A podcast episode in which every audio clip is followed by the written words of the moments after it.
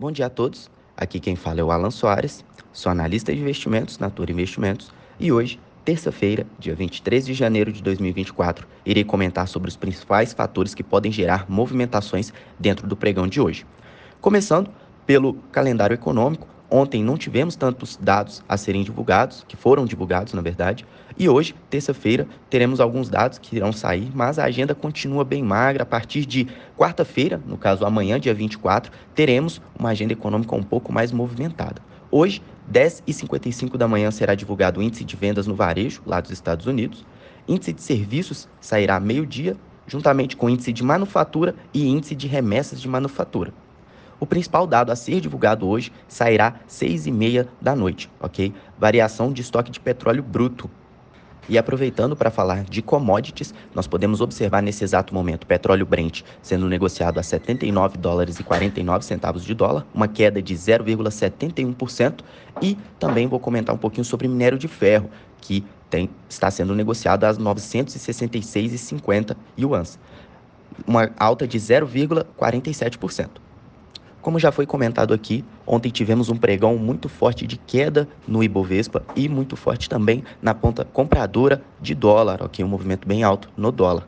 Hoje, já na abertura, nós podemos observar um gap de alta no contrato futuro de índice Ibovespa, sendo negociado nesse exato momento aos 127.980 pontos, uma alta de 0,58%. Já o contrato de câmbio, no caso o dólar, contrato futuro, está sendo negociado nesse exato momento aos 4.967 pontos, uma queda de 0,60%. O dólar, ele abriu com um gap muito curto, de baixa, chegou a negociar acima dos R$ reais, bateu 5.006 pontos, ok? Logo após, iniciou esse movimento de queda e até agora continua com um movimento de queda bem consistente, com bastante volume.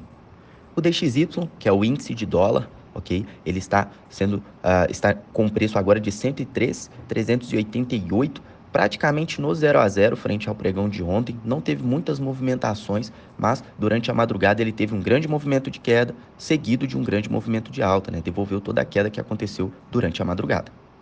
Já mudando a ótica para a curva de juros, aqui no Brasil, tanto curvas curtas como curvas longas, hoje precificando um movimento de queda. DIF26 com 0,26 de queda, F27 com 0,35 de queda, partindo para as curvas longas, F29 com 0,29 de queda, F30 com 0,28 e F31 com 0,38. Movimentações bem consistentes é, no lado vendedor, né? movimentações de queda nos juros.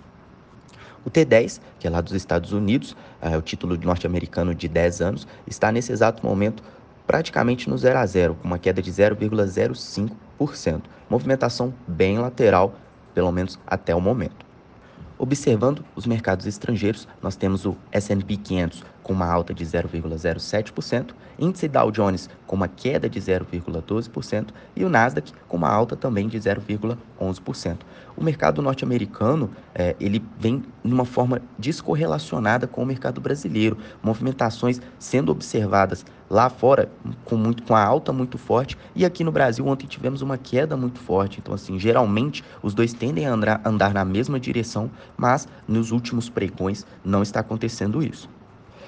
Continuando sobre o mercado americano, hoje teremos algumas divulgações de balanços sendo divulgadas lá, ok? Começando aí pela manhã, com algumas empresas já divulgando e também ao fim do pregão teremos mais algumas empresas divulgando seus balanços no mercado norte-americano. Isso pode levar a alguma certa volatilidade, ok? O mercado tende a ser bem reativo quando tem essas divulgações de balanços, então vamos manter a atenção nesses dados.